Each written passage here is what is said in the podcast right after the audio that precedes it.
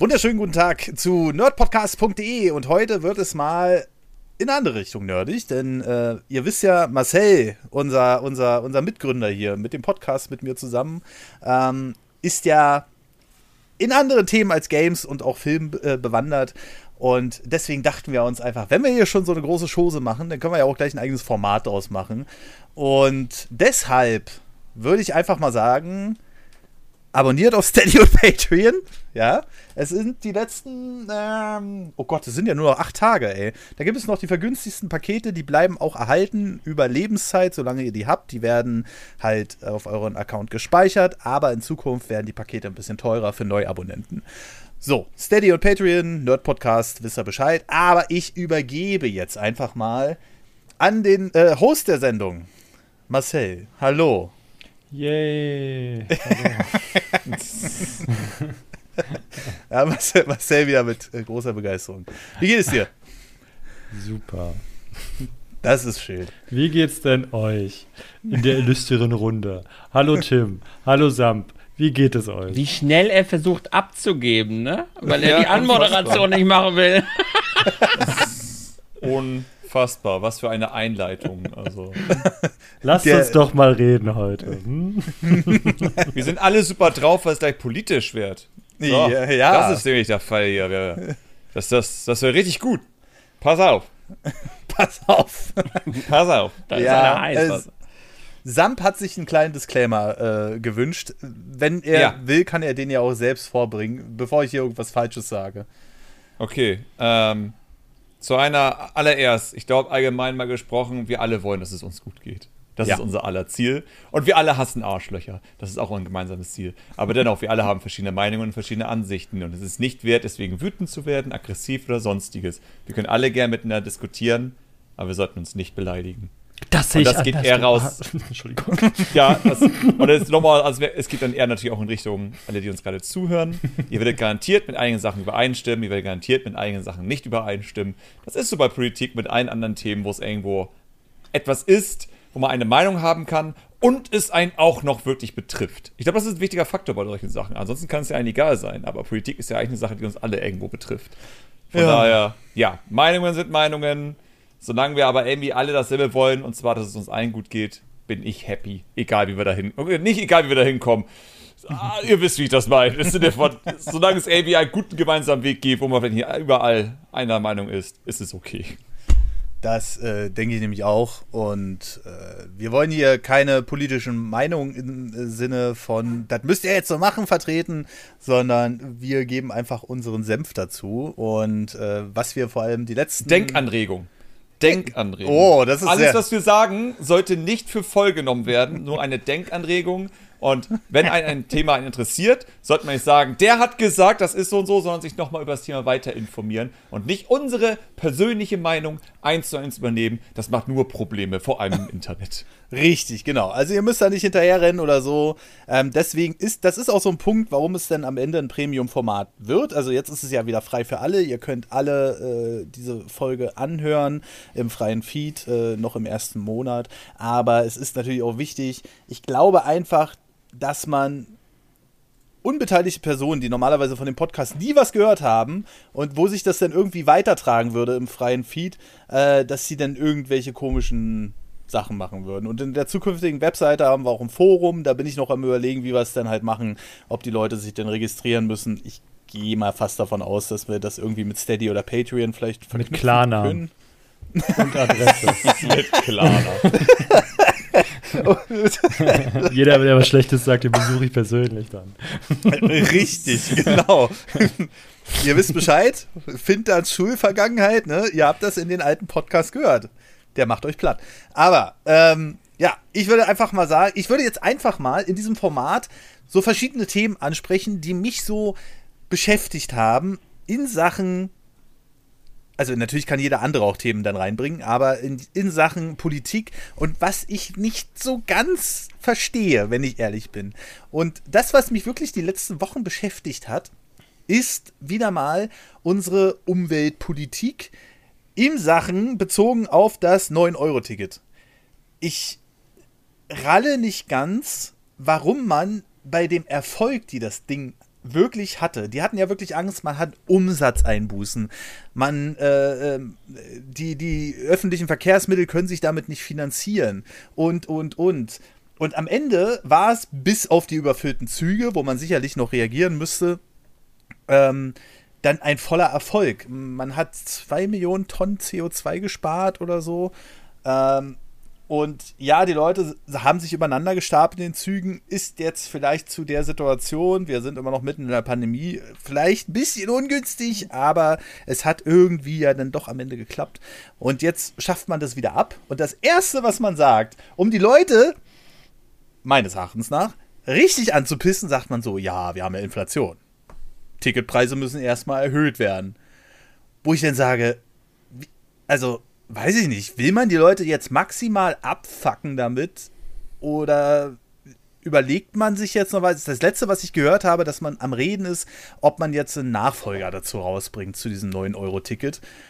Und ich, aber das dauert ja sicherlich wieder, weiß ich nicht wie lange, bis die Entlastung da ka äh, kam, bis so ein Entlast.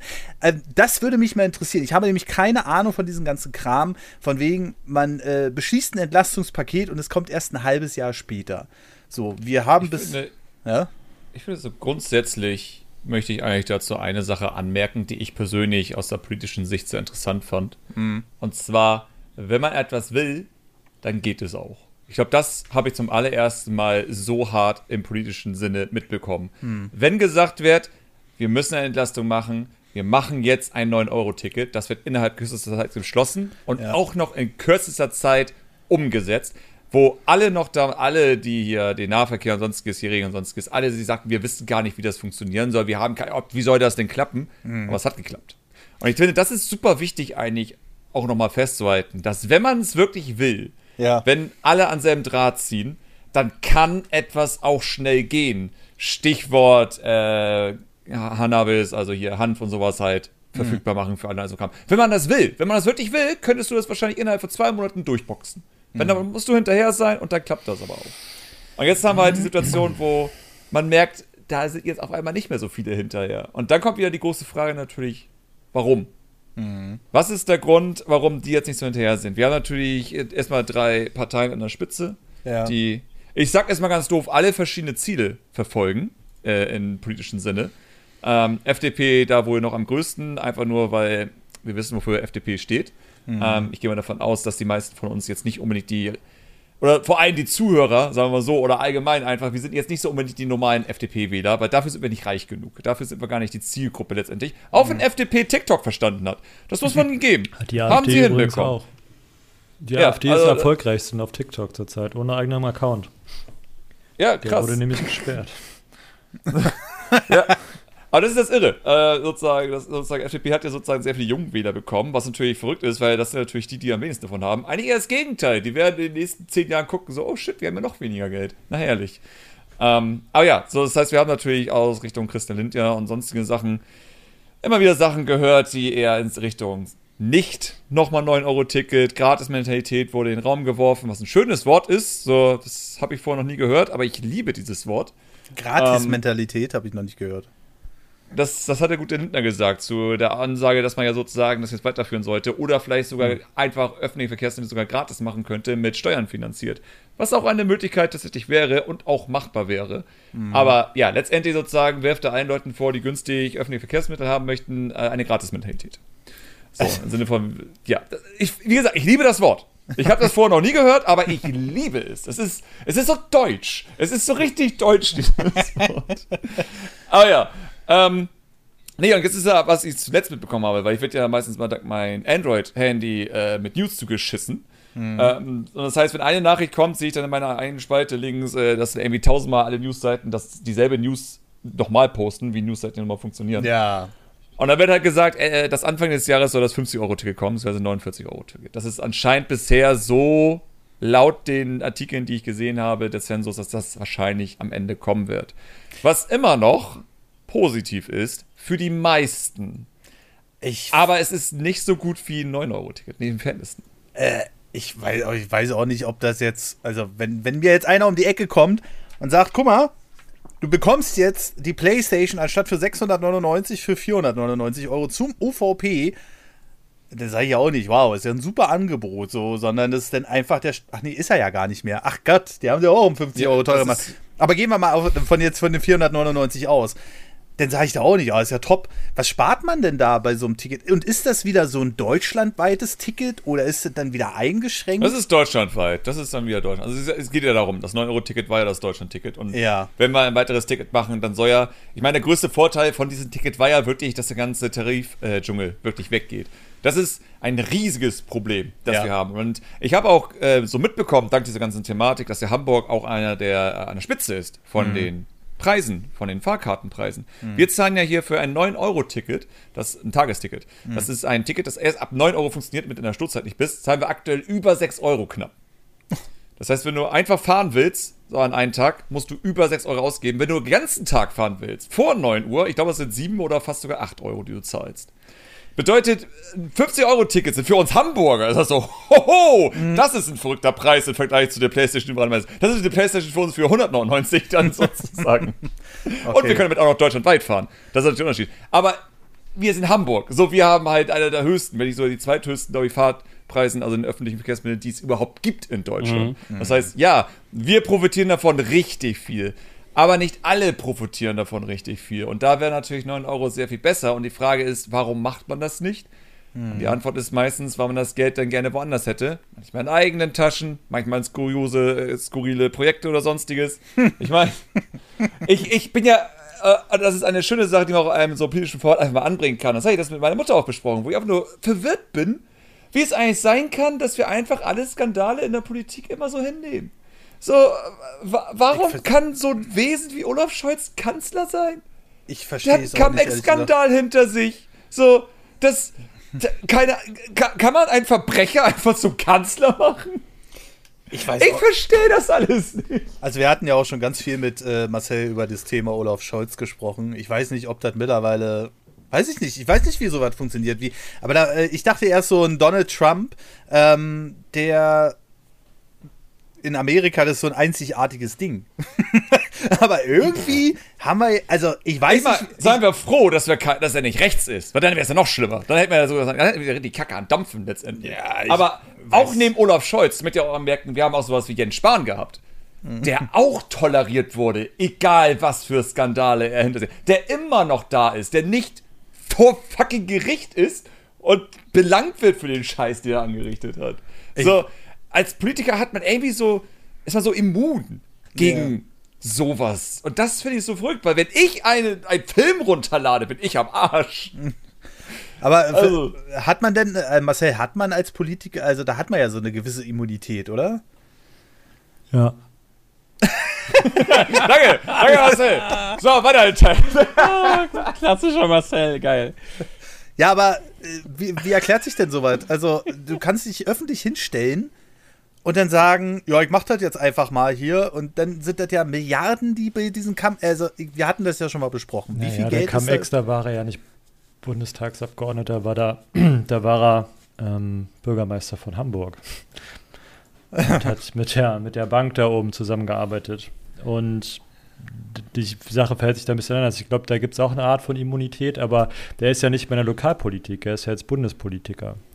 Und ähm, wenn der Ist Staatsanwalt ihn nicht anklagt, aus welchen Mhm. Gründen, oder wenn er als Zeuge berufen wurde oder zur Mhm. Aussage gezogen wurde, was er ja wurde im Fall Mhm. zu Cum-Ex, und die Leute, die ihn quasi ans Messer liefern könnten, alle die Klappe halten und er sagt, keine Ahnung, daran kann ich mich nicht erinnern, dann ist es halt schwer zu ihnen zu belangen. Also nur weil was offensichtlich falsch ist oder du das Gefühl hast, dass was nicht stimmt. Also keine Frage, für mich ist Olaf Scholz auch sehr weit drin in dieser Cum-Ex-Geschichte. Ja, ja. Aber solange du das nicht wirklich beweisen kannst, ist der Mann halt einfach unschuldig, egal wie viel Dreck da an ihm haftet.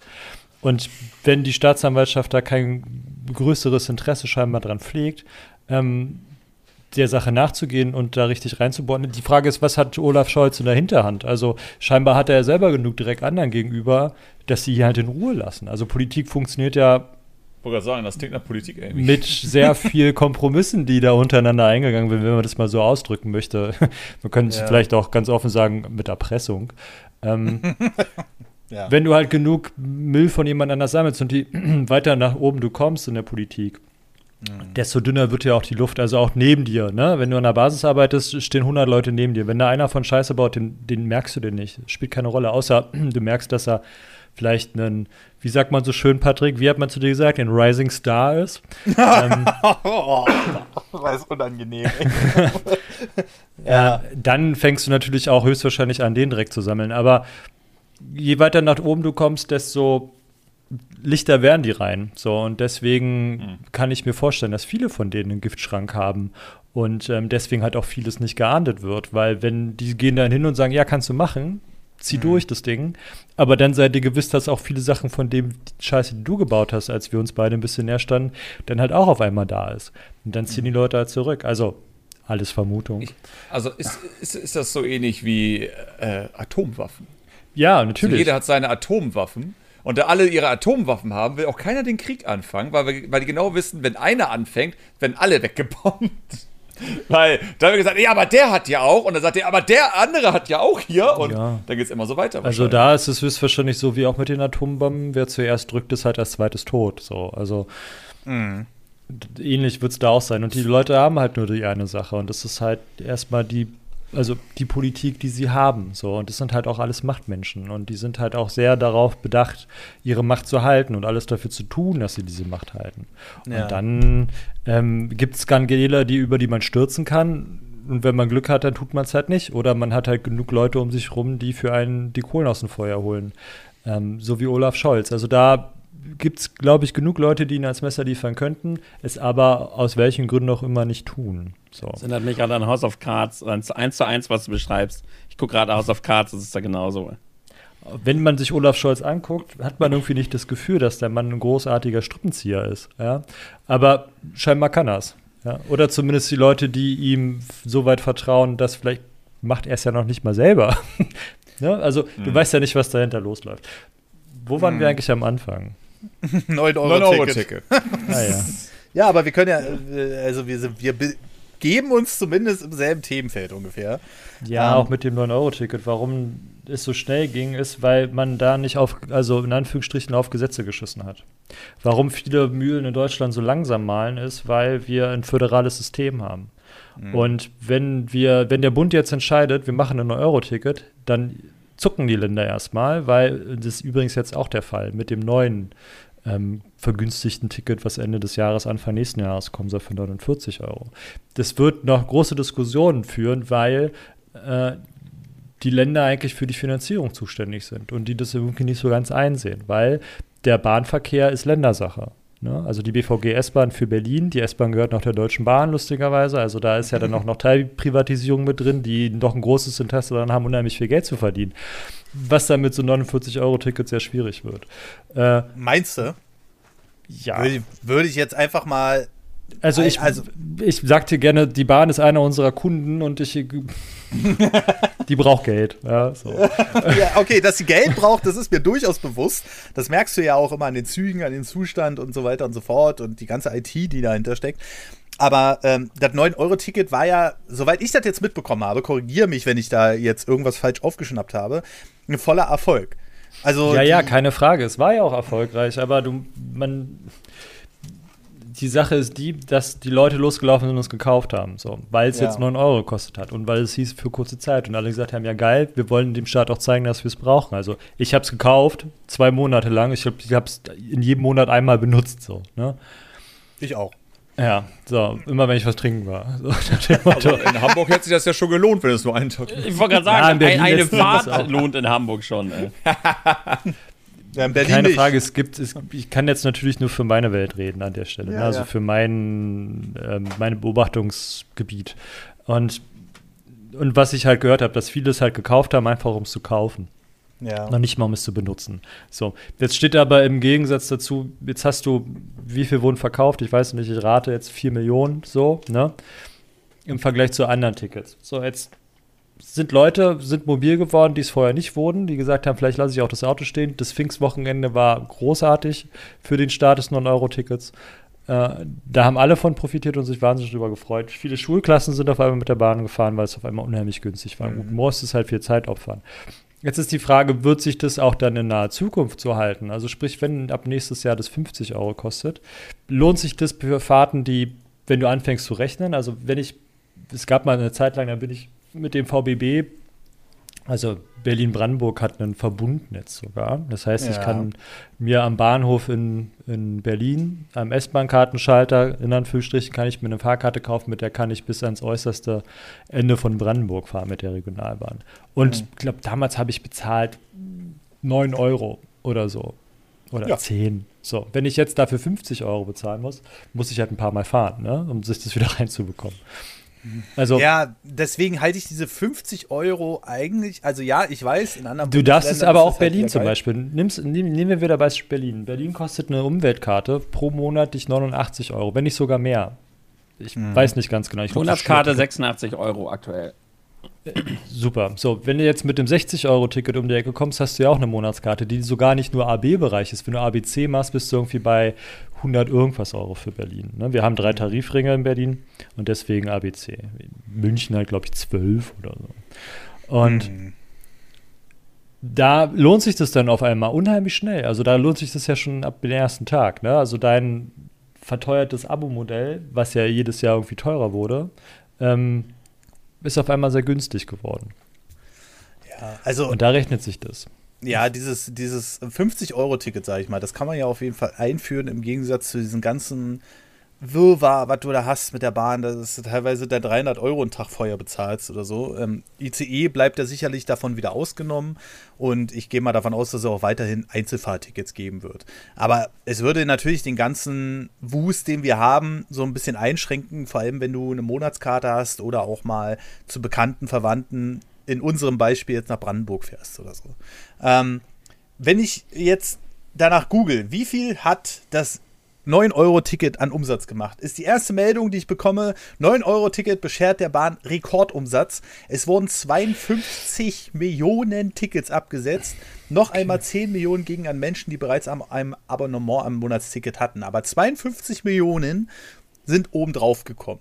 Naja, Umsatz.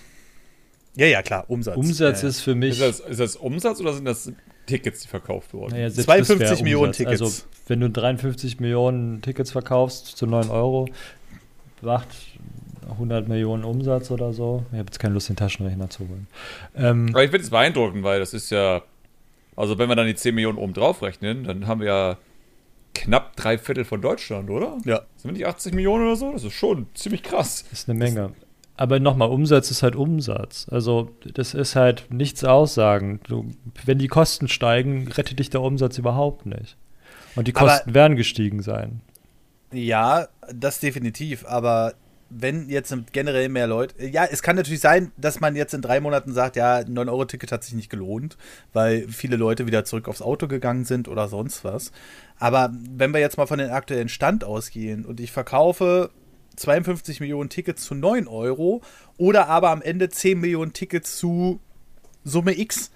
Ähm, der muss sich am Ende immer noch gucken, was sich. Also, wie gesagt, Umsatz ist nichts. Ist scheißegal. Umsatz ist eine schöne Zahl. Die, damit kannst du aber nichts anfangen.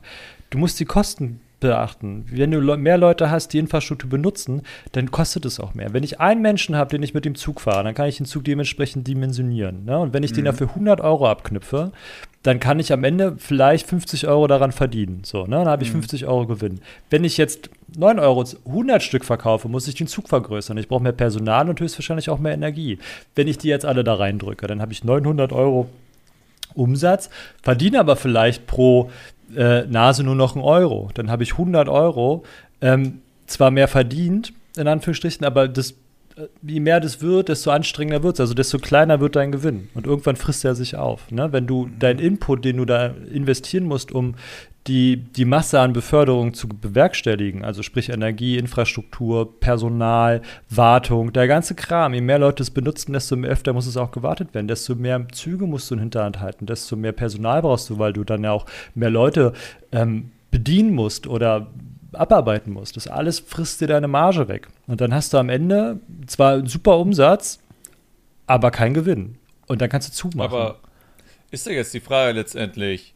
Ich meine, sagen wir mal so, es gibt ja Menschen, die haben ja als Job genau das. Die gucken sich jetzt diese Zahlen an und sagen, okay, das hat so und so viel gekostet, das hat so und so viel eingebracht, wir müssen rein theoretisch so und so teuer machen, damit das sich alles irgendwie rentiert. Ist das die Idee der aktuellen Politik? So ist das der Plan, dass 49 Euro ist höchstwahrscheinlich der Wert, der ausgerechnet wurde? Ich gehe davon sagt- aus, dass die Länder ähm, gesagt haben, 9 Euro schön und gut, solange der Bund uns unterstützt. Und der Bund wird aber ab nächsten Jahr sagen, die Unterstützung läuft hiermit aus.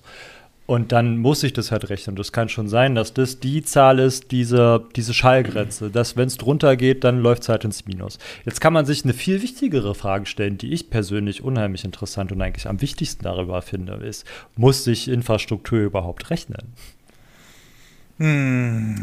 Also erstmal muss Als Privatunternehmen ja. Ja, Ja, alles, was ja aber privat darf ist. Infrastruktur in privater Hand sein? Fange Ja. ich Frage lieber so an. Das. Ja, Also, nein, an sich. Aber ich, ich weiß gar nicht, wann wurde es eigentlich in Anführungszeichen verkackt? Wann kam. Wann? wann kam der Tag, wo es Deutsche- privat wurde? Der Deutsche Bahn war doch nicht immer privat, oder? Das Deutsche Bahn war, ist immer noch nicht privat übrigens. Die Teilprivatisierung existiert bei der Deutschen Bahn. Und die an die Börse bringen läuft seit gefühlt zehn Jahren. Ähm, also die Idee war, dass die Bahn privatisiert wird nach einem englischen Modell so ungefähr. Und Ja, ähm, das sagt schon alles.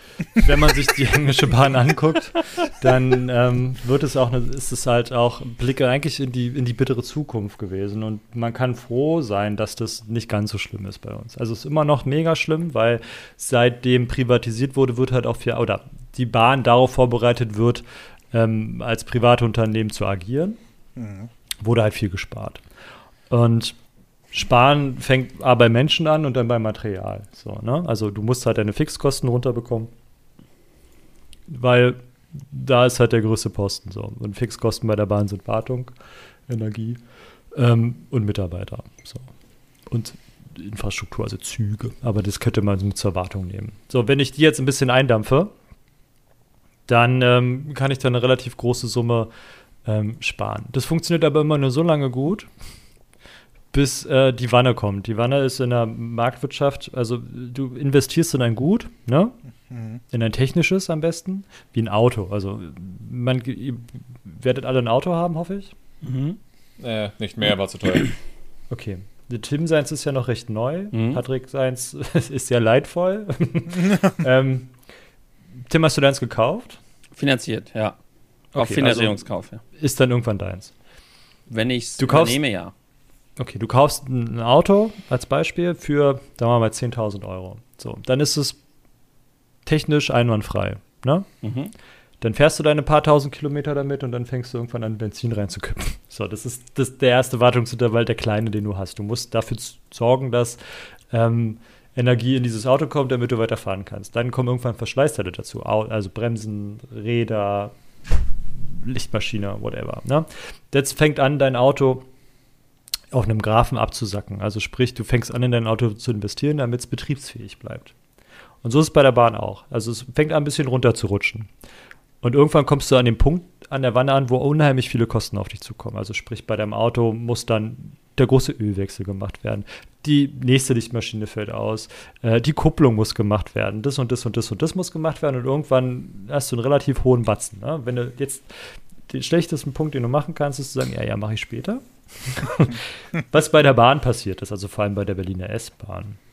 Ähm, und schiebst diese Wartung vor dir her.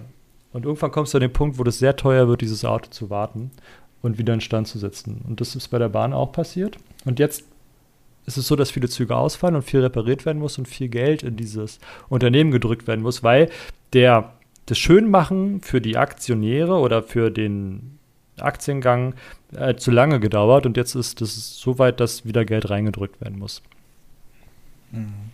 Und jetzt geht die Wanne wieder nach oben. Also wenn man dann wieder alles ordentlich investiert, dann ist wieder alles gut. Aber dann hat man halt auch, ähm, braucht man wieder mehr Kohle, um sein Invest wieder zurückzubekommen. Also das ROI ist dann ein bisschen höher.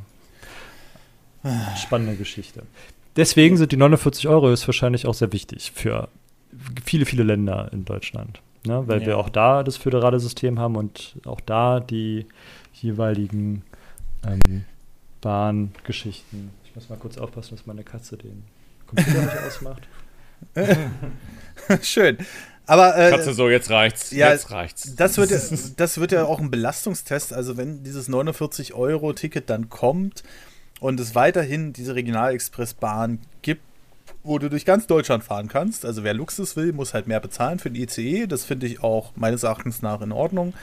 Aber das wird dann natürlich auch ein Belastungstest für diese teilprivate Deutsche Bahn. Ähm, Ja, dann soll man sie halt wieder zurückkaufen. Dann soll man sie wieder rein staatlich machen. Ich finde sowieso, Infrastruktur jeglicher Art gehört in Staatshand. ja, Es finde gibt ich nichts auch. an Infrastruktur, was Gewinne erwirtschaften soll. Weder die Bahn, noch die Post, noch Energie, noch Wasser, noch Straßenbau, nichts davon. Alles soll in, in, in öffentlicher Hand sein. So. Da gibt es da auch keinen Kostendruck, dann sollen die da ihre Kohle reinschmeißen und dann funktioniert doch alles wieder, in Anführungsstrichen. Dass die Post auch teilprivatisiert wurde, ist der größte Rotz. So. Oder dass wir, also wo du gerade Strom gesagt hast, das sieht man jetzt auch wunderbar an den ganzen ähm, Stromanbietern für Elektroautos. Ne? Also die schmeißen sich ja gerade die Preise hin und her, das ist ja der Wahnsinn. Ähm, da gibt es teilweise Ladesäulen in Deutschland. Da bezahlst du 79 Cent die Kilowattstunde. So, jetzt, gehen, jetzt gehen wir mal von Ladeverlusten aus und bla blies und du, du lädst dein Auto mit 70 Kilowatt auf. Dann bezahlst du dafür eine, in Anführungszeichen, Tankfüllung knapp 65 Euro. Und so Und, voll günstig. Weißt du, was ich heute bezahlt habe? und da kommen wir gleich zu einem guten Thema, finde ich. Denn ähm, ich, ich habe das nicht, also mir war es eigentlich klar, aber ich habe es nicht so ganz gereilt. Wir hatten ja jetzt auch den Tankrabatt, die drei Monate, wo wir das 9-Euro-Ticket hatten. Weil wäre ja unfair für die Autofahrer oder was weiß ich, was die Begründung war. Und da hieß es noch ganz am Anfang, ja, das wird ganz schön holprig und so und die Unternehmen müssen dann selbst entscheiden. Und das fand ich so krass. Ich, ich verstehe es bis heute nicht. Die Unternehmen, also die Öl, Mineralölunternehmen, konnten dann selbst entscheiden, inwiefern sie den Rabatt am Kunden weitergeben. Wo ich dann so sage, seid ihr bescheuert? Warum?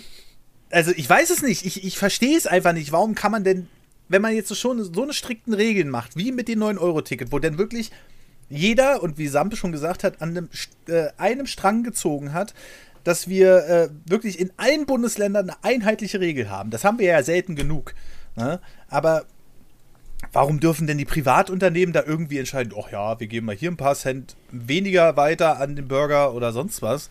Gibt halt Vertragsfreiheit. Und jedes Mal, wenn du deine Hand an diese Zapfsäule machst, hast du, gehst du einen Vertrag mit der Tankstelle ein. ja, das ist ja aber auch richtig, aber irgendwie, also Preisabsprachen. Ich meine, warum sollten nicht. sie nicht, ist ja das Ding. Ne? Also erstmal, das Ding ist natürlich, machen die Ölkonzerne das, weil es sind die fucking Ölkonzerne. Ich glaube, wenn man etwas als kleines Kind beigebracht bekommt, dann, dass die Ölbarone, Ölkonzerne und alles sozusagen die Pest des ganzen Planeten sind letztendlich, die immer dafür sorgen möchten, dass ihre Ware ganz oben ist, so viel Geld wie möglich ausgestattet werden, alle anderen Nebenprodukte so klein wie möglich gehalten werden gleichzeitig, damit ja nicht ihre Haupteinnahmequelle weggeht. Was natürlich witzig ist, weil damit, womit sie Geld machen, wird irgendwann weg sein. Das ist die Ironie daran. Aber ja, im Sinne von, das sind nun mal genau die Konzerne, die natürlich sagen, wenn wir daraus mehr Geld machen können, dann machen wir daraus mehr Geld. Und wenn, ich glaube, da sind wir wieder fast bei seinem Thema. Geh jetzt davon aus, ich meine, man mag gleich korrigieren, aber wenn man denen sowas machen lässt und nicht, wie einige andere Länder, glaube ich, hatten, eine Deckelung von solchen Preisen bestimmt und sagt, nein, Benzin darf nur so und so teuer werden, anders geht es einfach nicht, hat es bestimmt wieder mit irgendwas zu tun, dass wahrscheinlich irgendwas im Hintergrund irgendwer eine gewisse Macht hat und sagt, ihr könnt uns das jetzt verbieten, aber dann können wir auch ganz andere Sachen machen, die ihr gar nicht mögen werdet. So, so wirkt es auf mich. Wenn, wenn, wenn, die, wenn die Regierung dann von oben nichts machen kann, dann weil irgendwelche Firmen zu viel Macht haben und drohen irgendetwas zu machen, was für die noch schlimmer wäre im Nachhinein. Also, was ich halt nicht ganz verstanden habe, wir haben die Umstellung gehabt und an den Preisen hat sich erstmal gar nichts geändert. So, ach so, waren ja Feiertage, war ja auch Pfingsten. Hm. Bei Und- Pfingsten ist der Sprit immer teuer. Ja, aber äh, ganz ehrlich, du hast ja gar nichts gemerkt die ersten Tage. Und dann haben sie so gesagt, ja, wir müssen ja erstmal den teuer eingekauften Sprit jetzt auch wieder loswerden. Und dann irgendwann nach 14 Tagen hast du dann mal gemerkt, oh ja, jetzt geht's ja dann doch mal merklich runter. Und wir hatten Punkt den 1. Juni und alles war wieder auf dem alten Stand. Also wirklich, es war um Mitternacht Ja, haben die umgeschaltet. 1.9. war Umschaltung. Meine ich ja. Der Tankrabatt ging bis zum 31. Ja, ja, ja, ja, ja. Ich, ich hatte gerade einen Dreher drin. Aber, aber wie, warum? Also, also Ja, da sagen die jetzt nicht, wir haben ja die günstiger eingekauft oder so, so zu günstigeren Steuern und das müssen wir jetzt erstmal loswerden, sondern da kann man jetzt Ja. gleich wieder sagen, wir Gewinne privatisieren und Verluste äh, verstaatlichen. So läuft's immer. drauf. Boah, es ist, es ist einfach eine ätzende Scheiße. Ähm, ich wollte. Aber Ja, momentan aber hat man auch einfach so viel zu meckern. Ist eine aufregende Zeit, ja. Gute Zeiten für Marcel. Ich meckere ja nicht, ihr meckert ja. Ja, du hast genug Themen, meine ich. Also, ja. ja.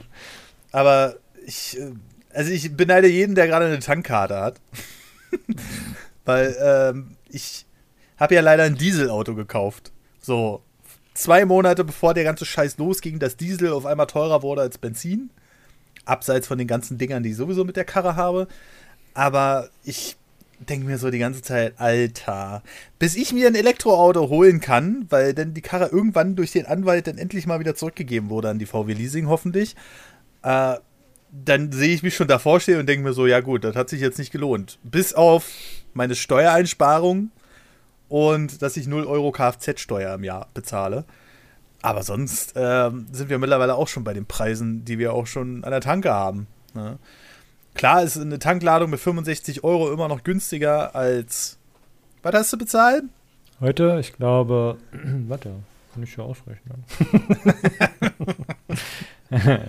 ich glaube, 2 Euro fünf Ja. hat es gekostet. Warte.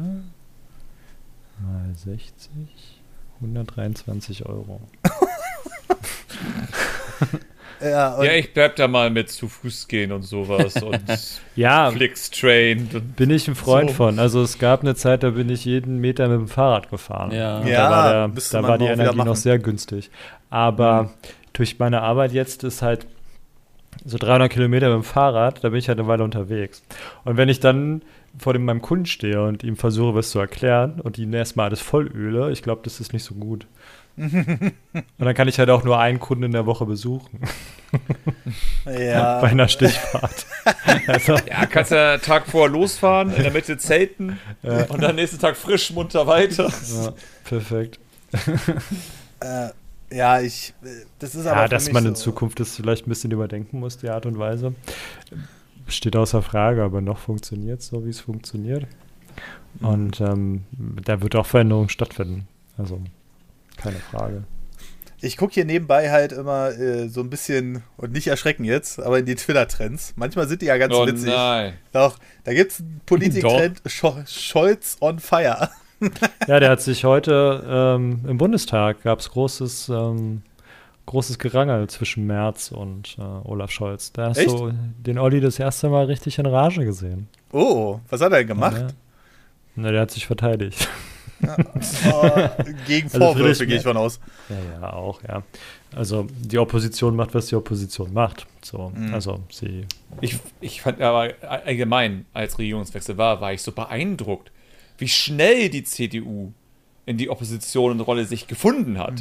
So dafür, dass die Partei 16 Jahre lang an der Macht war, war das wie so ein Schnippen, das auf Spahn hinsetzt und sagt, wir brauchen mehr Geld in den Gesundheitswesen, die müssen mehr Geld bekommen, was geht ja gar nicht, was ist hier los?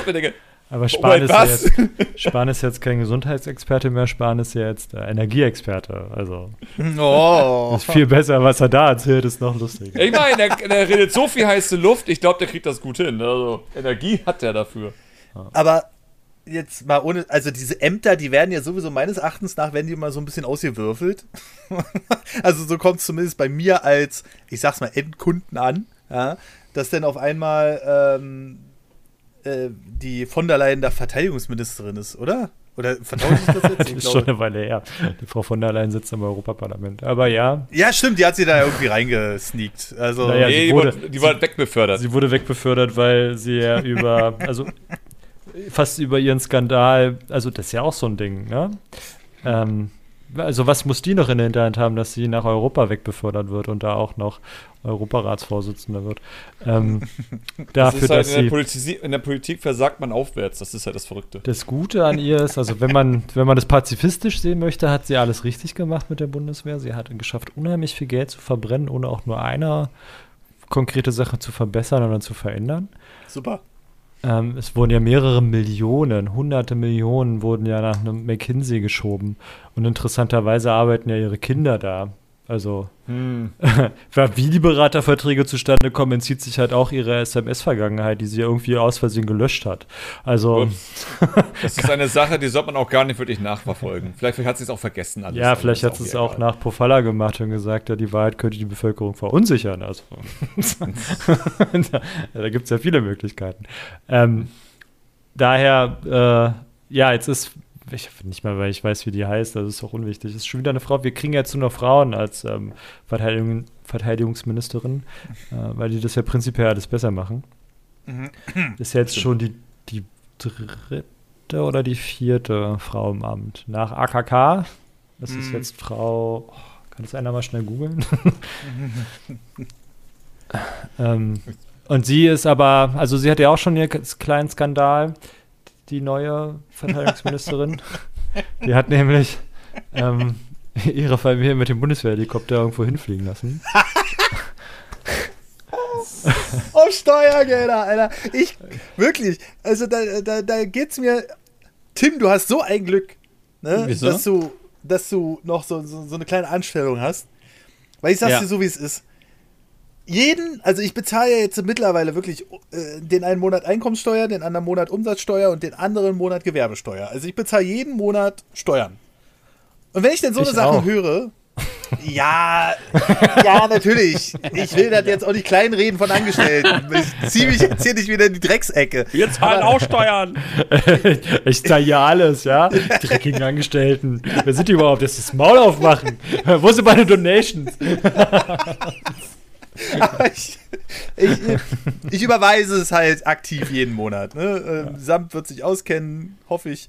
Ähm, Kommt, kommt noch bei mir jetzt. Jetzt fängt der ganze Spaß auf. Freudig. So, jedenfalls ist es aktiv so ein Ding. Ich mache mein Konto auf, ich gebe die Summe ein, die mir jeden Monat wehtut und ich schicke die ans Finanzamt. Und wenn ich denn so eine Sachen höre wie, oh ja, XY fliegt dann mal die Familie aus mit einem Hubschrauber, wo ich denn so denke, Alter, da, also vielleicht auch nur zum kleinen Teil, aber da wird gerade mein Geld verbrannt. Oder auch euer Geld natürlich mit den Angestellten. das ist auch unser Geld. Ja.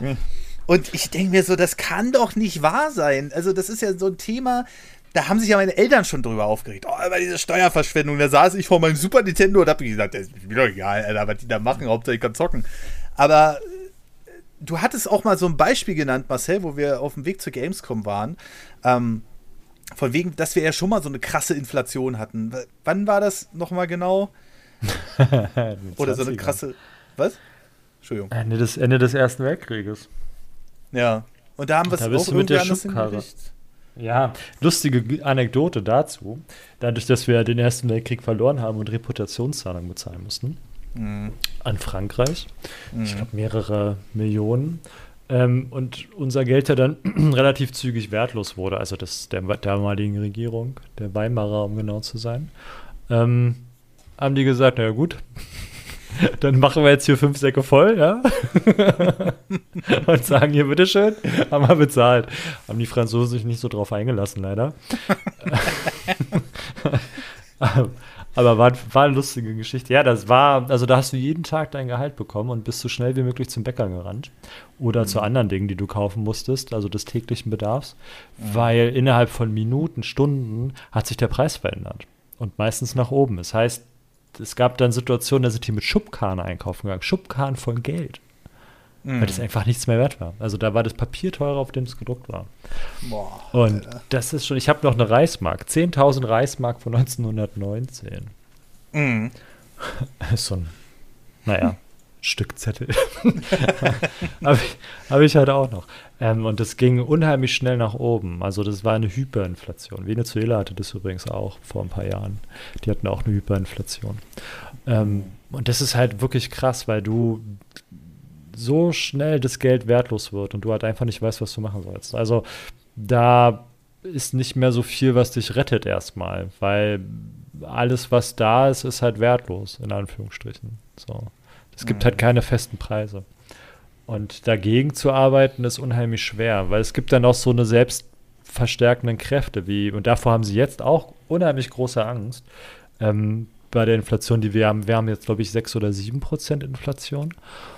Und wenn du jetzt zu deinem Geschäftsführer gehst oder zu deinem Chef oder zu deinem Firmeninhaber oder whatever, zu dem du gehst und sagst, hey, ich brauche mehr Kohle, weil Inflation, und der sagt, ja, mache ich, und es machen mehrere, dann kann ja. es sein, dass die Preise angezogen werden, weil mehr Gehalt da ist, so nach dem Motto. Und dann dreht sich das quasi schneller durch. Und davor haben viele wirklich Sorge.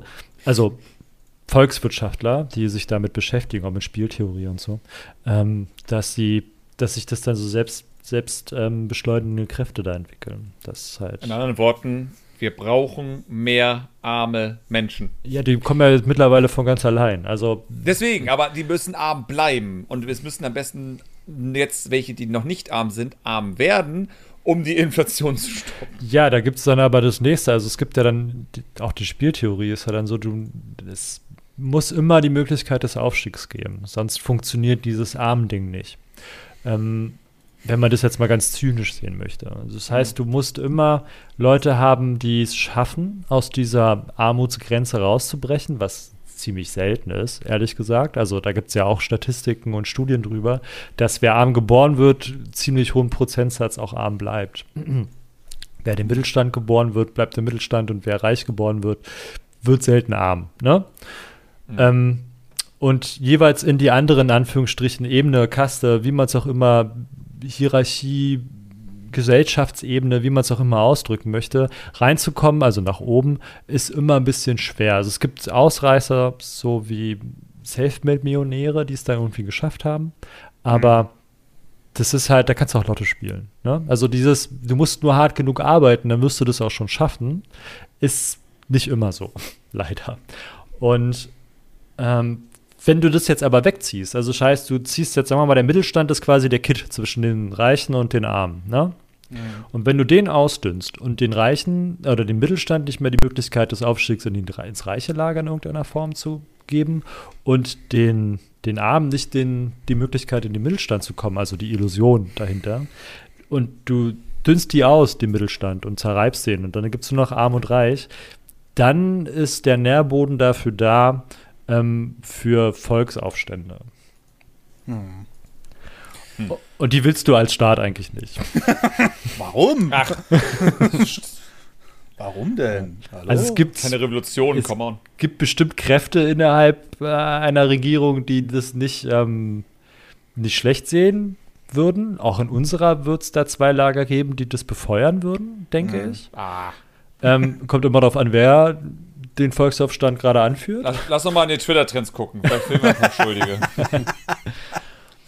Aber im Groben hat damit auch niemand was gewonnen. Also wenn jetzt, also die Franzosen sind da unheimlich gut drin. Ne?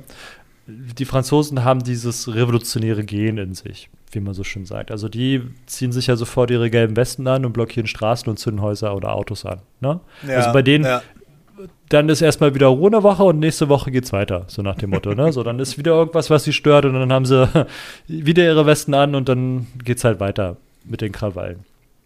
Lenin hat mal gesagt, ähm, wenn der Deutsche einen Bahnhof bestreiken würde, würde er vorher noch eine Fahrkarte kaufen.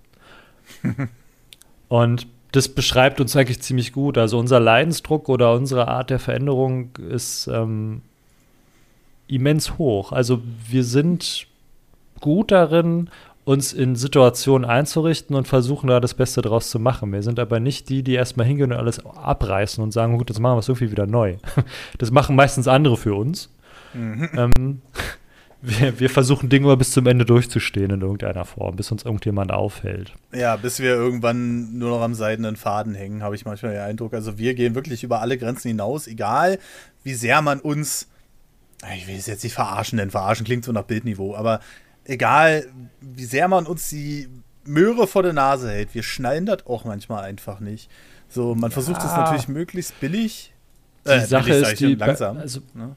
Es gibt ja die Mentalität, also die Amerikaner wundern sich ja manchmal, warum wir so sind, wie sie sind, ne? Weil die haben diese Hands-on-Mentalität, wie man so schon sagt, dieses Anpacken, ne? dieses, ähm, wir machen das jetzt, wir laufen jetzt voran und die sind sehr risikofreudig, wird ihnen danach gesagt. Ne? Also da wird halt einfach eine Firma gegründet und wenn die krachen geht, geht die krachen. Mhm. Und alle sagen, ja geil, du schaffst es, ne? Wow, wow, wow. Und alle feuern dich an. Und bei den Deutschen, oder bei nicht allen, aber ne, so unser ähm, der Habitus des Deutschen ist, wir haben die Eigenart, immer erstmal das Schlechte zu sehen. Warum könnte die Sache nicht funktionieren? Anstatt zu sagen, yo, das und das ist der Grund, warum es klappt, ja, weil wir sind die mhm. Geilsten, will ich sagen, uh, guck mal da. ja, sein, das Thema habe ich öfter mal mit äh, meiner Freundin derzeit. So. Könnte sein, dass das nicht so gut ist, weil da und da und da sehe ich mhm. Probleme und das und das und mhm. das. Was behindern kann, was ähm, Innovation angeht, keine Frage. Ähm, aber wofür das wieder gut ist, ist auch unsere Ingenieurstechnik. Die deutschen Ingenieure sind nicht dafür bekannt, ähm, nicht mehr dafür bekannt, neue Ideen zu schaffen. Ja. Es gibt nur wenig Innovation in Deutschland in Form von komplett neuen Produkten. Was der deutsche Ingenieur aber unheimlich gut kann, ist, er nimmt sich ein Produkt, was irgendein anderer sich mal ausgedacht hat, schaut sich das ganz genau an und sagt, hm, wenn ich das aber noch so und so und so und so und so mache, mhm. dann ist es ja viel besser. Ja, ich war, ich war, da kann ich eine Anekdote zu Frankreich erzählen. Ich war da einmal und irgendwie hat man den Eindruck, ähm, die machen alles bis zu Punkt 9 aber den zehnten Punkt lassen dann da. Zum Beispiel eine Tür in den Rahmen hängen. Die hängt dann zwar im Rahmen, aber du machst die dann irgendwie so zu, obwohl die nagelneu ist, die Tür, und die musst du dann aber irgendwie nach oben oder unten noch bewegen, damit die richtig in den Rahmen passt. Jedes Mal, wenn du die aufmachst und schließt. So, in Deutschland würde sowas nicht passieren, ne? Also da würde sich ja, wahrscheinlich. Sagt der TÜV schon nein. bei der Bauabnahme, was du mit der Tür hier. Also so bezahle ich das Haus nicht. Ja, ja das sind halt einfach so Sachen, ähm, klar, das haben wir sicherlich vielen voraus, aber irgendwie verlieren wir ja auch immer weiter am Boden. Ne? Also Ist Autoindustrie. So? An welcher Stelle denn? Autoindustrie. Wo? Autoindustrie. Ja, nee. Wir haben wir die verschlafen, aber auch da haben wir es wieder typisch deutsch gemacht. Wir haben geguckt, was die anderen machen. Die mhm. machen. Mhm. Die machen die ganzen, für uns sagen wir mal, die ganzen, ähm, das Development, also sprich, sie kreieren und erfinden Dinge. Mhm fallen damit auf die Fresse, bauen Fehler. Wir warten ab. Die deutsche Industrie hat, vor allem die deutsche Autosindustrie, hat sich das angeguckt, hat gesagt, ja, cool, hm, sehen wir noch nicht so. Sie kriegen mit, okay, jetzt werden die Produkte langsam ausgereift, unsere Mitbewerber, was die Automobilindustrie angeht. Mhm. Holen das, gucken sich das an, bauen ein i3. Mhm. langweiliges Auto, aber höchstwahrscheinlich unheimlich gut ingeniert. So. Also da ist halt vieles, also man darf das, man, man hat immer schnell den Eindruck bei uns, dass wir unheimlich schnell abgehängt werden, was aber nicht stimmt. Ähm, mhm. Wenn uns der Staat arbeiten lässt. Es gibt ein paar andere Sachen, die haben es geschafft, uns abhängen zu lassen.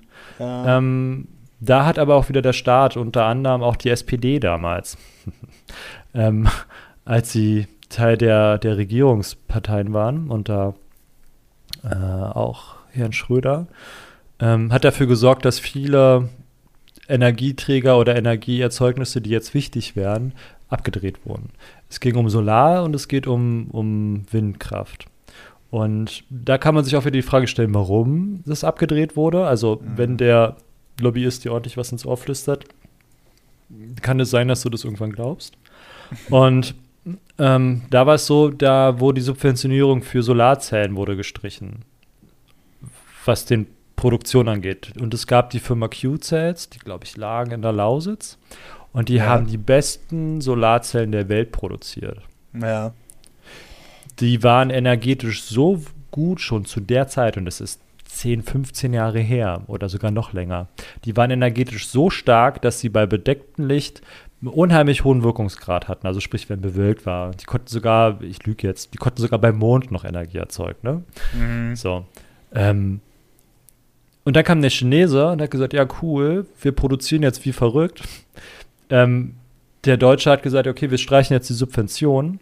Und dann steht da, und wir sagen, aber ihr müsst so nach dem Motto auf, euer, auf eure Häuser Solartherm also Solaranlagen bauen. Jetzt stehst du da mit deinem Haus und sagst, okay, habe ich jetzt Bock drauf, guckst in, in deinen Katalog und sagst, hm, die von Q-Cells kosten 10.000 Euro das Panel, die von dem Chinesen zwei. Hm.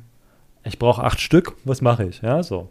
Ähm, dann guckst du auf die Energiedichte und entweder ist dir das wichtig oder nicht. So, ne? Und wenn dir das egal ist, weil du nämlich damals noch fürs Häuser bauen, also da wurde der, die Produktion von Solaranlagen nicht mehr subventioniert, aber die Subventionierung stand, fand halt statt bei dem Hausebauer, also sprich mit der Rückeinspeisung, EG, bla bla bla bauen. Hier, wenn sie jetzt dieses Solardach kriegen sie eine Million Euro gelogen. Ne? So. so wie mit den E-Autos so ein bisschen. Wenn du das kaufst, kriegst du das wieder. Ähm, die haben halt einfach nur geguckt, haben gesagt, ja, ist mir egal, ich kriege ja eh Kohle und dann haben sie das günstige genommen. So, ne? Weil die Einspeisungsgeschichte für die zweitrangig war. Und wie viel Energie dieses Solarpanel erzeugt. Das war halt nur günstig. Und damit haben sie den deutschen Hersteller für Solaranlagen, also für die Zellen, also Paneele, komplett totgelegt mit einem Schlag. Fupp, war vorbei. Und so ähnlich war es auch mit der Windenergie. Ähm, wir waren Leuchtturmnation, also die ganze Welt, wir sind ein sehr kleines Land ne, im Vergleich zur Welt. Die Amerikaner bauen Windkraftanlagen seit ewig. Ich glaube, du kannst in irgendeinem Terminator-Teil, siehst du hinten schon Windräder stehen. Ja, ja. Und die Chinesen haben relativ zügig nachgezogen. Aber trotzdem hat die ganze Welt auf Deutschland geguckt und geschaut, was wir machen und wie wir entscheiden, was Windkrafträder angeht. Wir waren ein Leuchtturm in dem Segment. Ne? Also alles, was wir gemacht haben, haben die anderen danach auch gemacht. Die Entscheidungen getroffen wurden, die, wie die Turbinen gebaut wurden, wie alles darum gemacht wurde. Und dann kam die Politik und hat gesagt, ja, coole Windräder, die ihr da habt, aber bitte nicht neben mein Dorf. Ja, das ist halt auch wieder so. Und auch da, die Produktionsgeschichte wurde dann auch wieder nicht mehr subventioniert. Das heißt, ähm, du hast ein unheimlich hochwertiges Produkt mit einem unheimlich teuren Standort und wenn der Staat da nicht hilft in irgendeiner Form, dann hältst du halt den globalen Wettbewerb nicht mehr stand. Vor allem, wenn dann halt auch der nationale Markt sagt, ich kaufe aber international, ne? weil vielleicht auch Ausschreibungen das vorschreiben. Wenn der ausgeschriebene, also sagen wir mal, selbst wenn das Land Berlin oder das Land Sachsen oder wer auch immer sagt, okay, hab, wir haben jetzt hier eine Fläche, wir wollen da ähm, erneuerbare Energie aufbauen, wir brauchen drei Angebote oder fünf, ja, dann nehmen die nicht den besten, sondern nehmen den, den günstigsten. So. Und der wird höchstwahrscheinlich keine Produkte aus Deutschland kaufen, sondern aus irgendwo anders her. Und damit. Aber warum sollte denn so jemand wie Schröder so dagegen sein?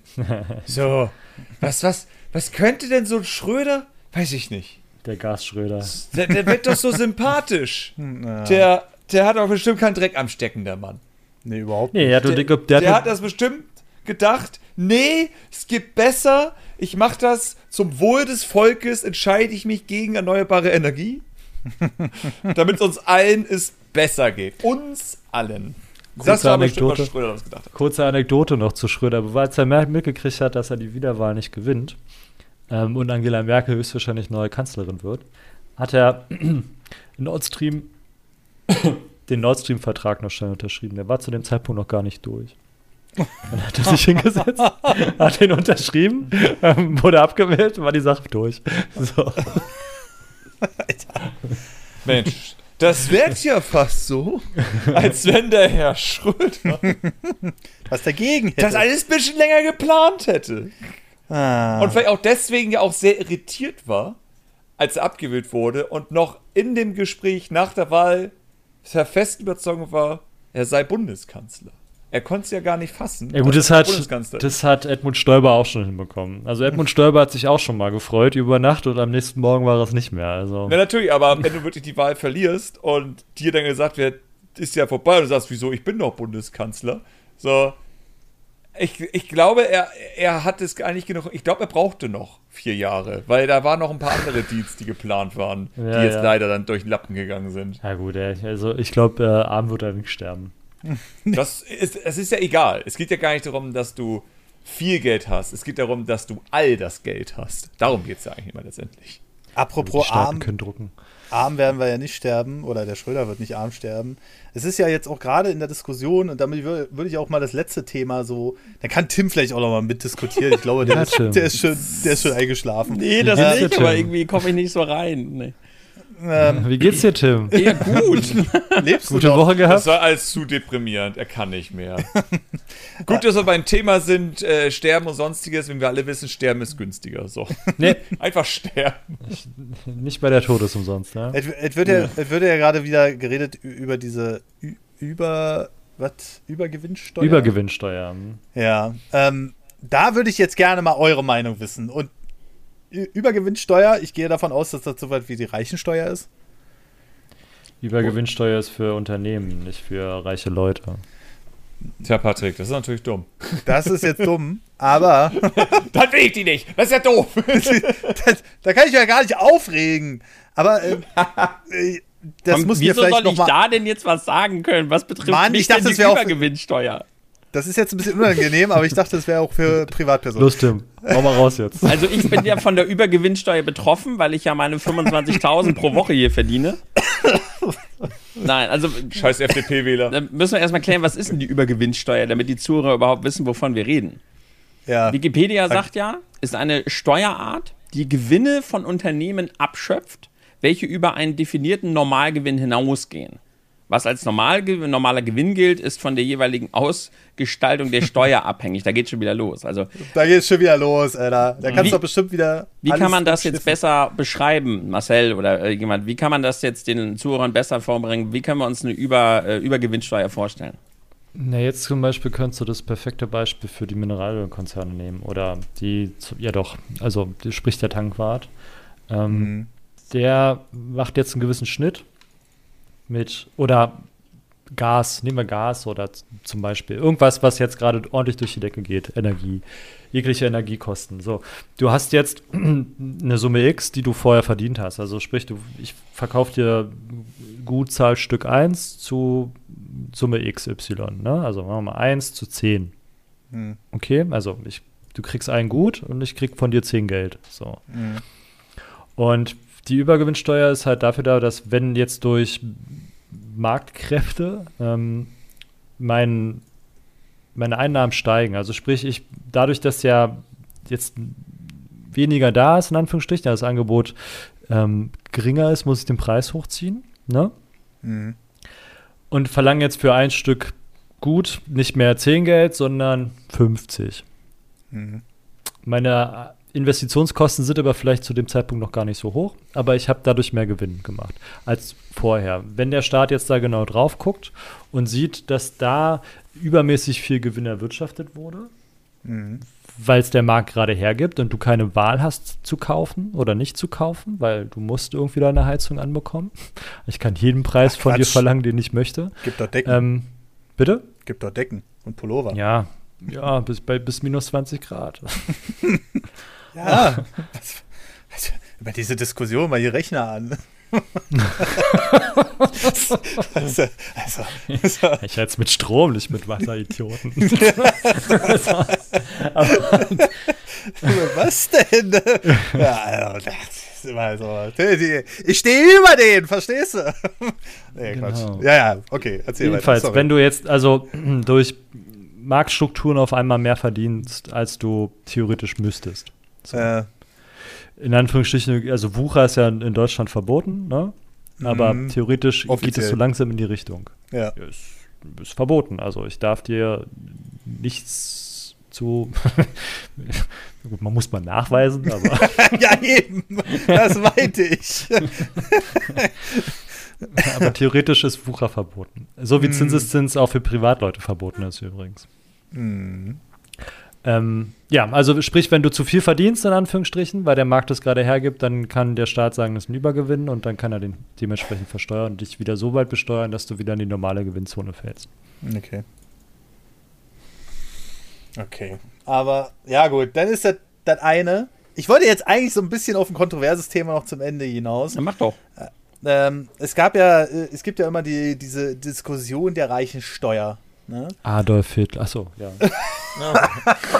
Alter. Dachte kontrovers, Entschuldigung. Wollen wir ein paar Dinge droppen, damit er schneiden muss? Ey, Leute, So. die, die, die, Oh. nein, bitte nicht, bitte nicht. Alter, die Folge geht in freien Feed, das kann ich mir nicht leisten. So Schreib dir schnell die Minute auf, damit du das auspiepst. Also, nochmal. Äh, ich bin, ich glaube, wir hatten es auch schon mal ganz kurz angeschnitten, aber ich will noch mal so, so ein Thema aufmachen, was vielleicht auch die Leute ein bisschen noch anregt zu diskutieren.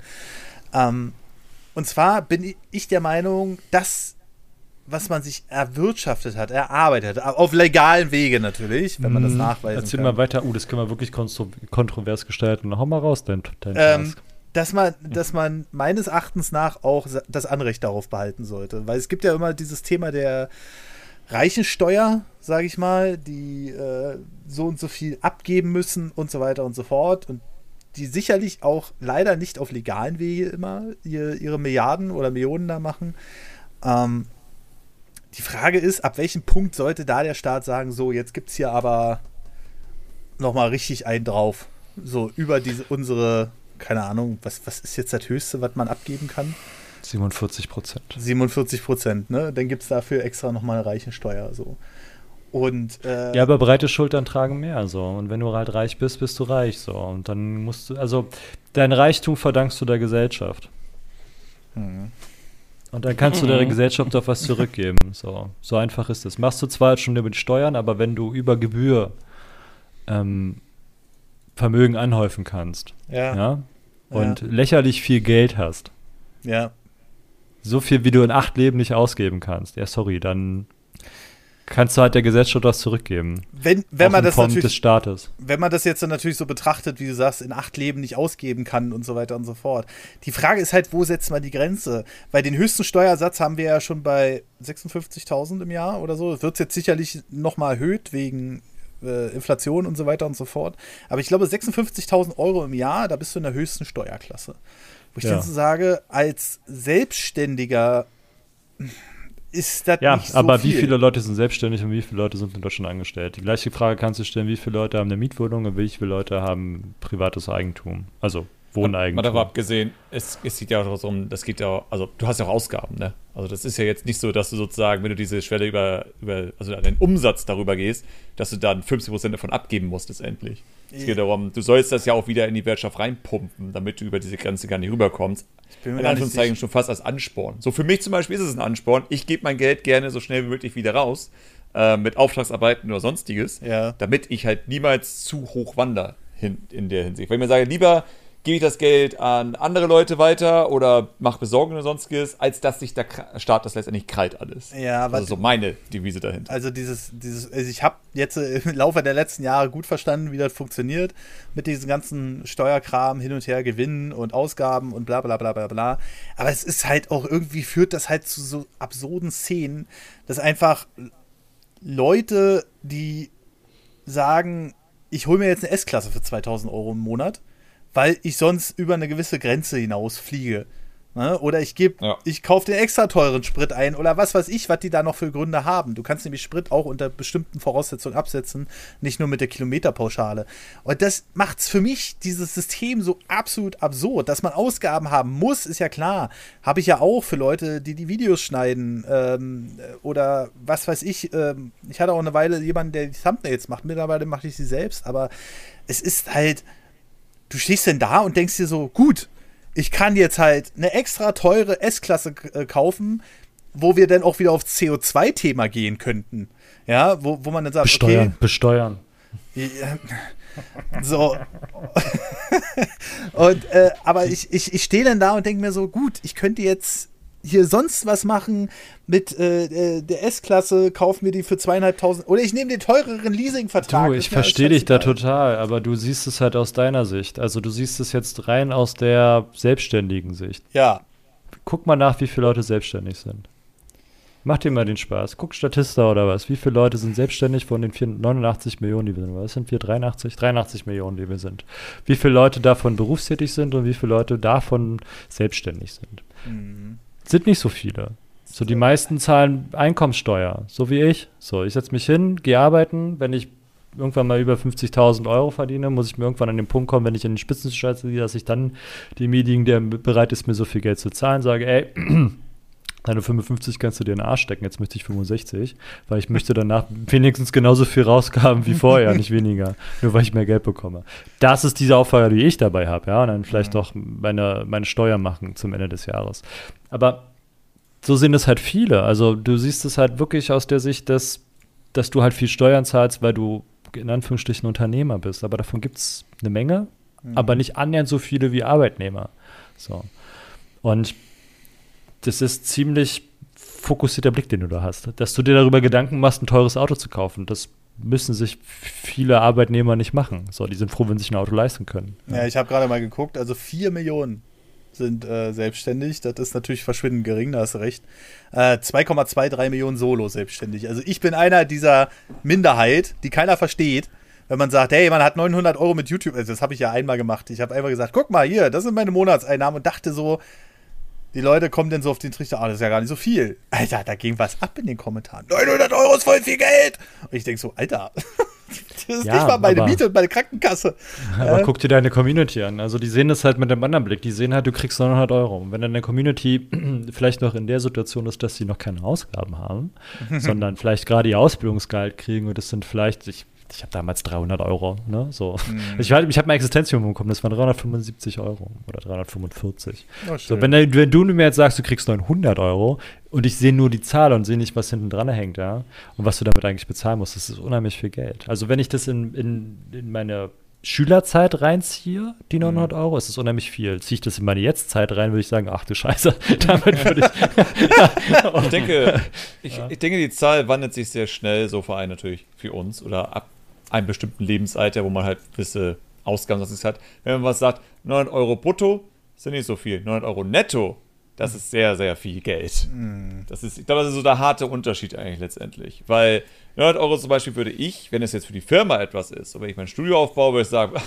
900 Euro, was soll's. Wenn es darum geht, mir für 900 Euro einen Urlaub zu gönnen, den ich ja sozusagen mit meinem Nettogeld zahlen muss, das, was mm. am Ende übrig bleibt, mm. das, was mein Gewinn ist, das ist viel Geld. So das sehe ich dann mit komplett anderen Augen. Und wenn ich sozusagen jetzt zum Beispiel für die Sitze, die ich für mein Studio brauche, habe ich 4.500 Euro für ausgegeben.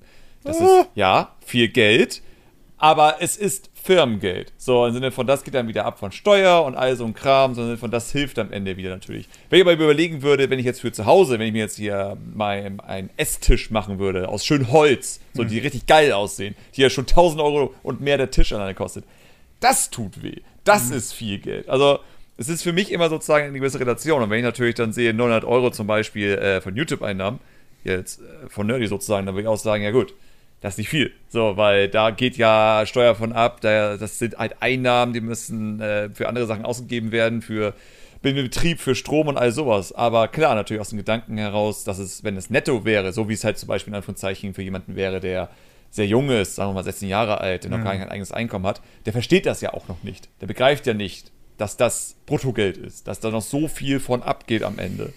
Und ich glaube, das ist so der Unterschied einfach auch natürlich mit Communities. Ne? Im Sinne von, ich glaube, die Leute, die dann sowas gesagt haben und wie es ja immer so ist, die laute kleine Masse wirkt immer, als wenn die ganz viele wären. Aber es sind dann vielleicht irgendwie vier, fünf, mhm. 16-Jährige, die das nicht ganz verstehen. Und man denkt sich so, was ist los mit den Leuten? Aber ja, es sind dann halt die jungen Leute, die halt sehr, sehr laut sind. Das wird so, oh Gott, was ist denn los? Wieso, wieso sind alle so bekloppt?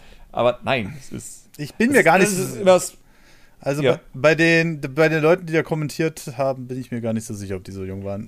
also, Dann könnten die auch nur dumm sein, das kann auch sein. Oder die haben keine Ahnung von Finanzen, egal wie alt sie sind und weiß ich nicht, leben mit einem Minuskonto oder sowas die ganze Zeit. Ich, ich weiß es auch nicht, Alter. Also da kam dann gleich so Hashtag wie ich bin armutsbetroffen. Und dann dachte ich so, ja, super, ist ganz toll. Also wenn ich jetzt nur die 900, ich bin froh, dass ich jetzt hier mal um ein bisschen zu schleimen, ja, dass ich hier so eine starke Truppe jetzt hinter mir habe, dass wir den Podcast ein bisschen größer machen können, damit vielleicht irgendwann mal der Punkt kommt, wo ich sage, okay, ich muss mir nicht in jeden, Kopf, jeden Monat einen Kopf machen, wie ich jetzt meine Steuern bezahle. Und äh, ja, der Unterschied ist halt massiv. Ich finde, da gehört auch ein bisschen Aufklärungsarbeit mit dazu. Und ich würde davon ausgehen, dass die nächsten Jahre äh, das auch mehr wird mit den Selbstständigen. Aber ich habe da nur so ein Gefühl. Vielleicht ist das auch einfach nur Quatsch, was ich hier gerade Ich glaube, es kommt auch, weil es einfacher wird. Ich glaube, es ist heutzutage ein bisschen einfacher, sich selbstständig ja. halt, naja, also ja. sich selbstständig zu machen, einfach nur dank Internet und Co. Ich bekomme es ja viel mit für kreativen Berufen. Oder so auf unseren Umkreis, wie Azia zum Beispiel, der auch überlegt, sich selbstständig zu machen, um ja, halt Set- und Studiobau seinen Hauptberuf zu machen. Also, also es ist einfach in vielen Fällen, denke ich, deswegen einfacher geworden. Ähm, ich würde aber nicht vermuten, dass das eine große. Also es wird mehr, ja, aber ich glaube nicht, dass das so, wo man sagt so, oh, mhm. jetzt sind es auf einmal 10 Millionen Selbstständige. Das glaube ich noch nicht. Aber ich glaube, man wird schon so mit Jahren hinweg so ein wenig sehen, okay, die Kurve geht auf jeden Fall nach oben. Mhm. Äh, nicht rasant, aber sie wird nach oben gehen. Also davon gehe ich letztendlich aus. ja. Es ist ja. so einfach geworden letztendlich. Vor allem kreative Berufe werden ja auch immer mehr. Ähm, wo ich mir immer die Sorge mache, so, fuck, ich habe einen äh, Entertainment-Beruf letztendlich. Ich mache keine Brötchen und sonstiges. Ich hoffe, dass die irgendwann viel zu wenig Brötchen Bäcker haben. Mhm. Oder noch viel schlimmer, was wir jetzt schon mitbekommen, dass im Gesundheitswesen einfach immer weniger Leute arbeiten wollen. Ja, ja, ähm, das ist so. Wir, in anderen Worten, wir brauchen gar nicht so viele Menschen, die das machen, was wir so machen. Ja. Wie kommt da noch eine ganz andere Krise? Dann wiederum ist es nicht unser Job, darüber zu reden, dass es der Job des Staates. Das sollte eigentlich nicht unser Problem sein. Ja, aber der Robert Habeck hat doch jetzt äh, schon geäußert, wenn du nichts produzierst, bist du ja nicht gleich insolvent. ja. ja. Tim, was sagst du dazu? Bitte? Wozu, Tim, was sagst wozu du genau? Dazu?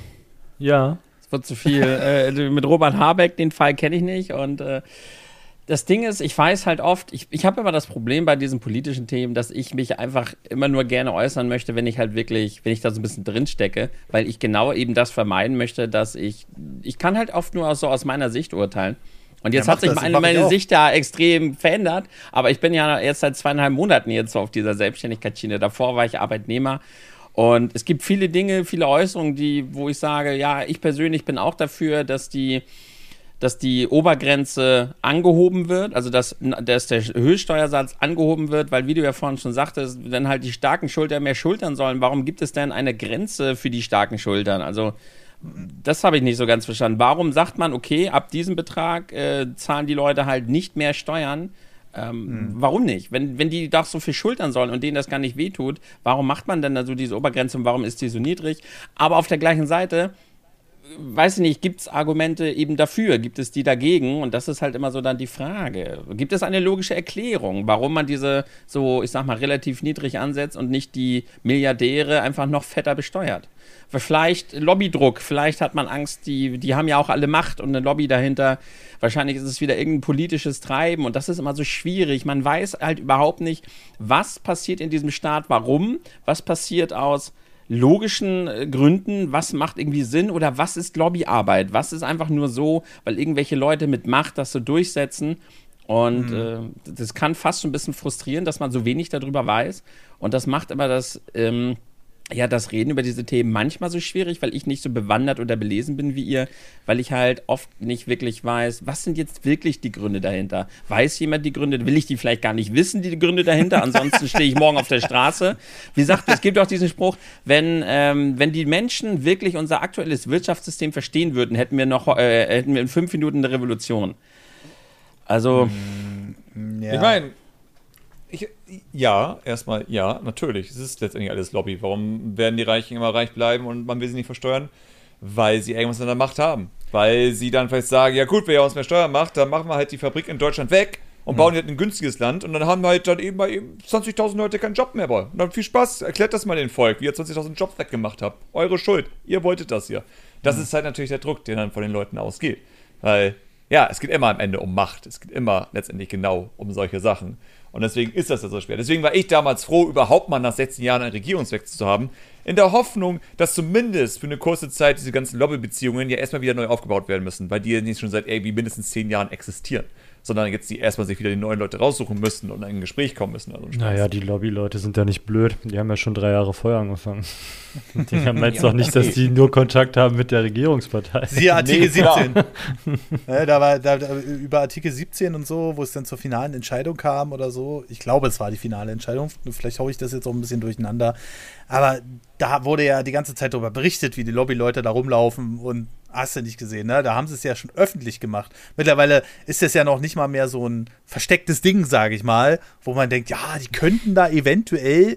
Nee, dieses Mal war es halt offensichtlich und äh, genauso wird es halt in anderen Themen auch gehandelt, ne? Und ähm, solange die Länder der Welt oder die Kontinente oder was weiß ich ne, solange es jed jedes einzelne Land da seine eigene Politik machen würde, was auch gut so ist, ne, aber dann werden wir nie sowas haben wie, ah ja, wir machen jetzt alles mal irgendwie für die Reichen teurer in allen Ländern, sondern es wird immer in einem Land stattfinden und damit machst halt wieder die Wirtschaft kaputt, weil die reichen Firmen dann natürlich wie Amazon sagen dann, ja, reiße ich halt das Riesenlager hier ab oder was weiß ich.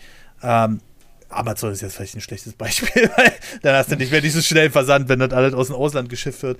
Aber äh, ich, ich, glaube, ihr wisst, was ich meine, ne? Und äh, gerade die Firmen, die so viel ähm, Macht haben, es wird so unendlich schwer daran zu kommen. Und Tim, nochmal zu, de, zu, de, zu deinem Ding hier, weil du dich nicht traust, irgendwas zu sagen. Du, ich habe auch keinen Plan. Ne, dafür, äh, aber ich, ich, ich kann es halt sehr gut. Also Marcel erklärt das immer sehr gut, finde ich. Also ja, da, genau, da deshalb frage ich so gerne Marcel. Und deshalb bin ich auch so gerne mit hier dabei, weil Marcel hat da irgendwie so einen ruhigen Blick drauf und kann einem da mehr so ein bisschen ihm solche Fragen Nee, das auch mal ist- beantworten.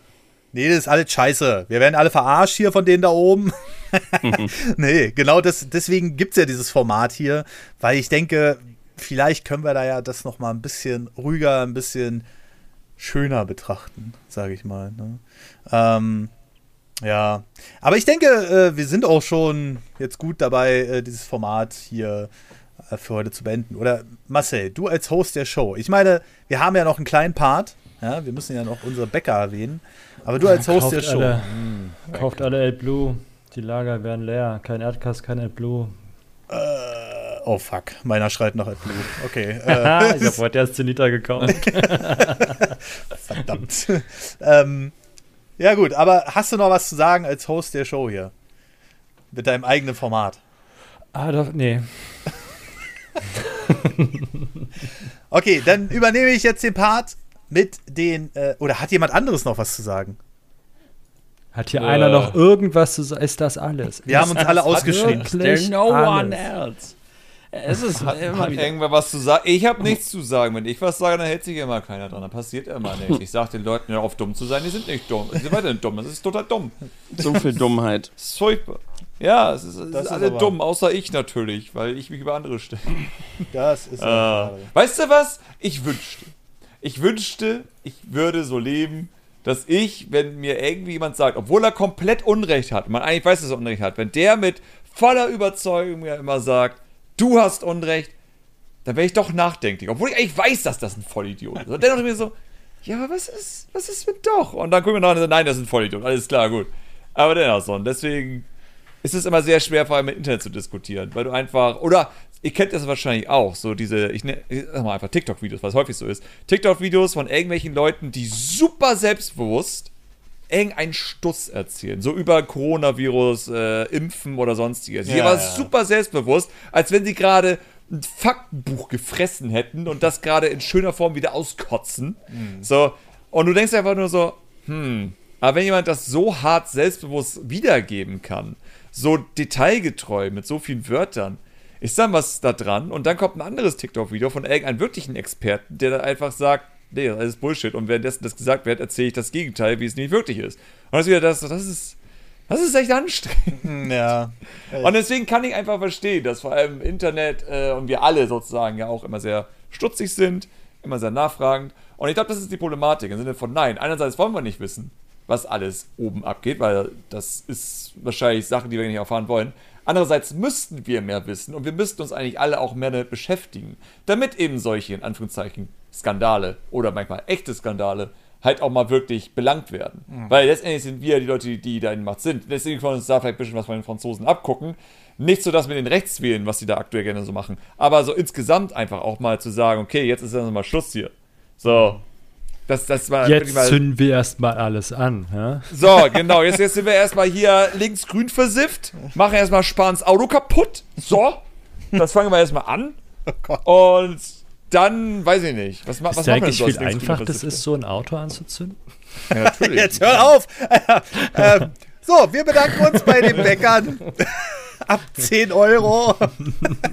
Und zwar an Primebox, an Robin396, an Neodoom, an Mike, Jim Kirk, David Mechler. Dann unsere 15 Euro Abonnenten Smile, Jonas Kramer, Dominik Emser, Janis Just, Florian Sonntag und Pitchen. Dann gibt es noch die 25-Euro-Bäcker Patrick Kaiser und Caro Zeitler und der einzigartige 50-Euro-Bäcker und es wird nie wieder einen anderen geben, weil ich dieses Paket nie wieder freischalten werde. Axel Swiss. So, und jetzt macht bitte ohne Auto anzünden die Abmoderation, Marcel. Ich muss, glaube ich, jetzt, äh, ich muss das schneiden, glaube ich. bitte ohne Auto anzünden. Alles klar. Ja, war lustig. Vielen Dank, Tim, für deine konstruktiven Einflüsse Ah, die in Fresse. diesem Podcast. Ich war sehr gern dabei.